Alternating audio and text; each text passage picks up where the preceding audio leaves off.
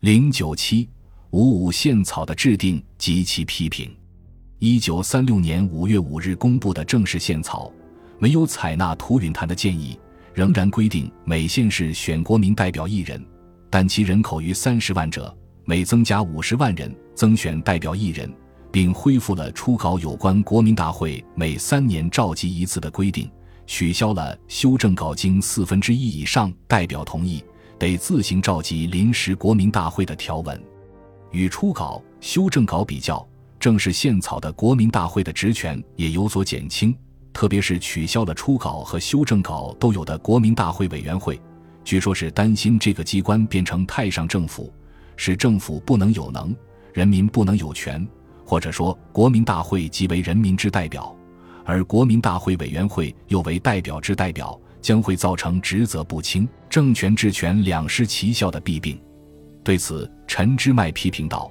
修正稿规定有一个国民大会委员会，在国民大会不开会时代行其一部分的职权，并随时质询总统。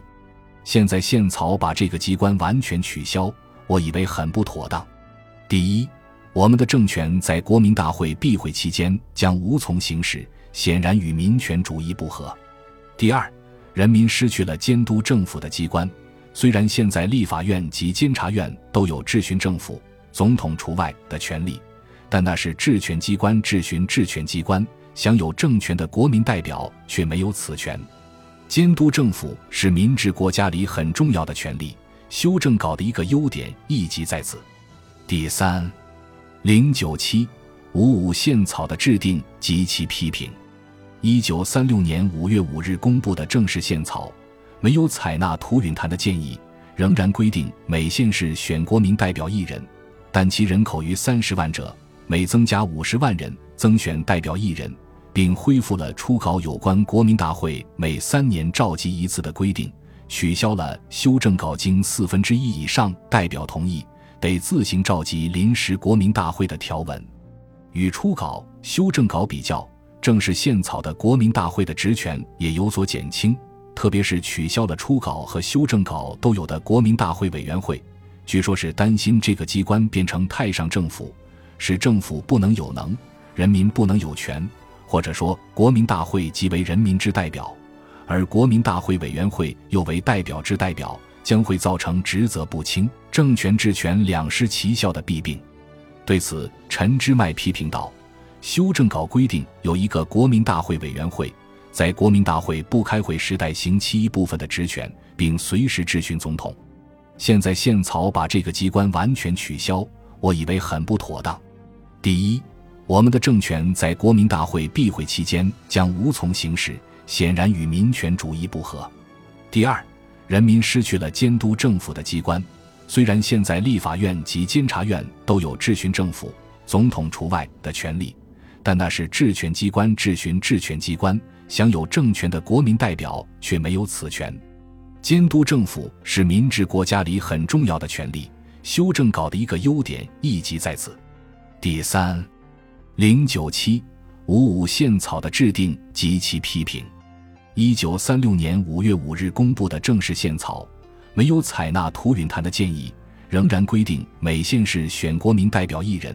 但其人口逾三十万者。每增加五十万人，增选代表一人，并恢复了初稿有关国民大会每三年召集一次的规定，取消了修正稿经四分之一以上代表同意，得自行召集临时国民大会的条文，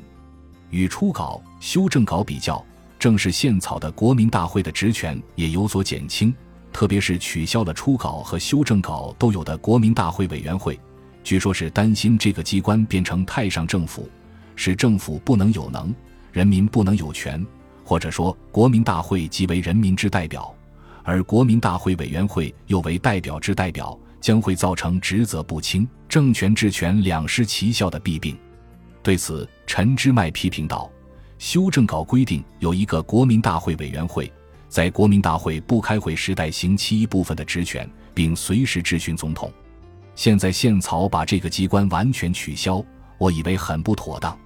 第一，我们的政权在国民大会闭会期间将无从行使，显然与民权主义不合。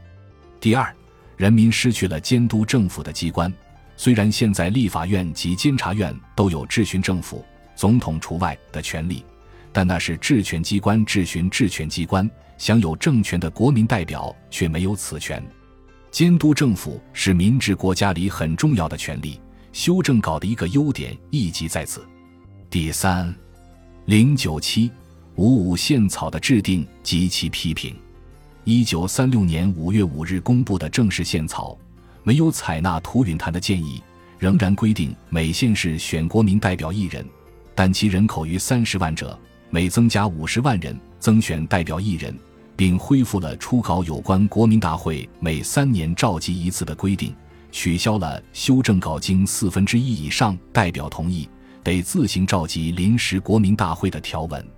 与初稿、修正稿比较，正是宪草的国民大会的职权也有所减轻。特别是取消了初稿和修正稿都有的国民大会委员会，据说是担心这个机关变成太上政府，使政府不能有能，人民不能有权，或者说国民大会即为人民之代表，而国民大会委员会又为代表之代表，将会造成职责不清、政权治权两失其效的弊病。对此，陈之迈批评道：“修正稿规定有一个国民大会委员会。”在国民大会不开会时代行其一部分的职权，并随时质询总统。现在宪草把这个机关完全取消，我以为很不妥当。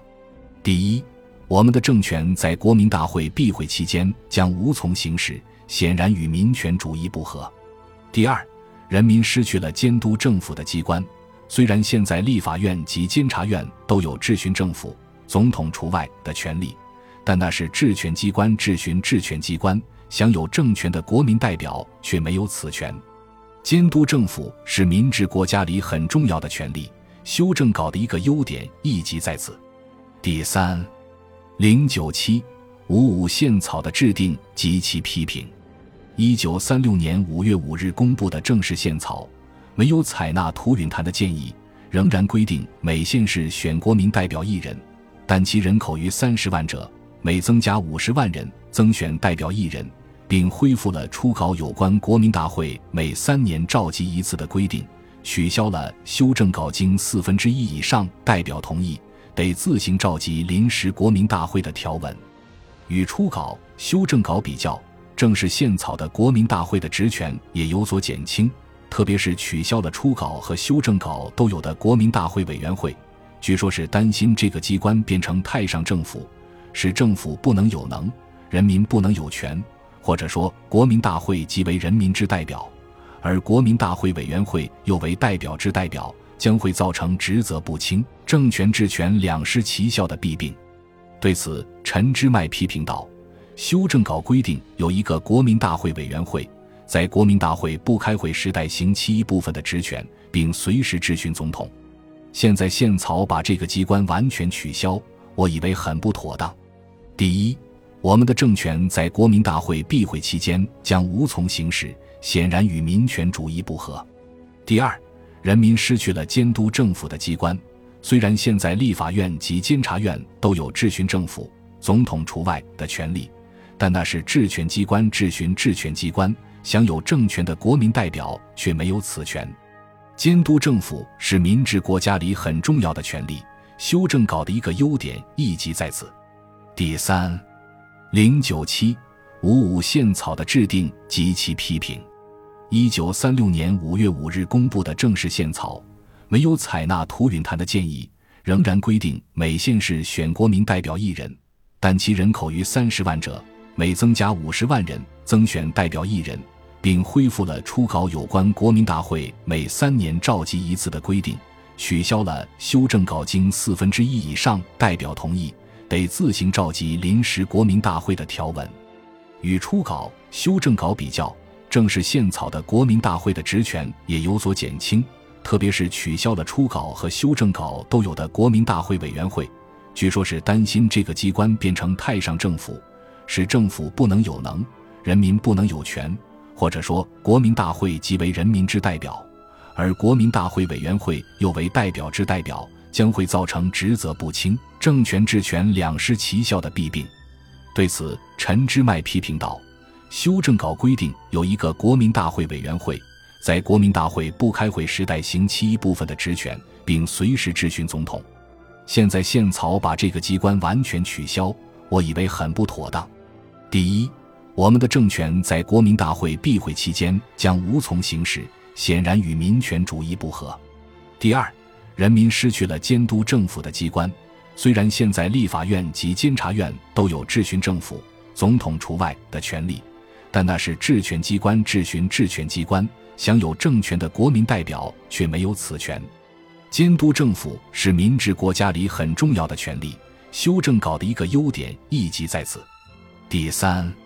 零九七五五宪草的制定及其批评。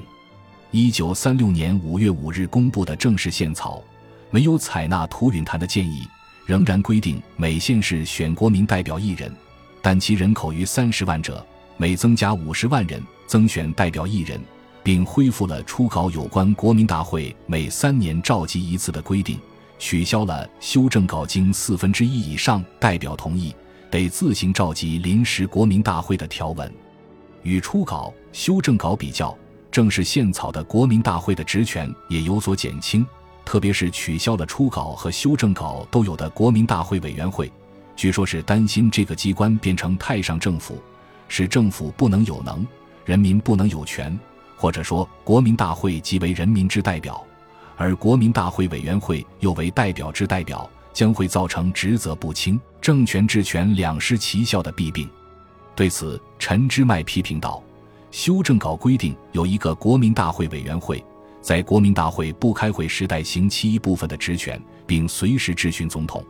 现在宪草把这个机关完全取消，我以为很不妥当。第一。”我们的政权在国民大会闭会期间将无从行使，显然与民权主义不合。第二，人民失去了监督政府的机关。虽然现在立法院及监察院都有质询政府（总统除外）的权利，但那是治权机关质询治权机关，享有政权的国民代表却没有此权。监督政府是民治国家里很重要的权利。修正稿的一个优点亦即在此。第三。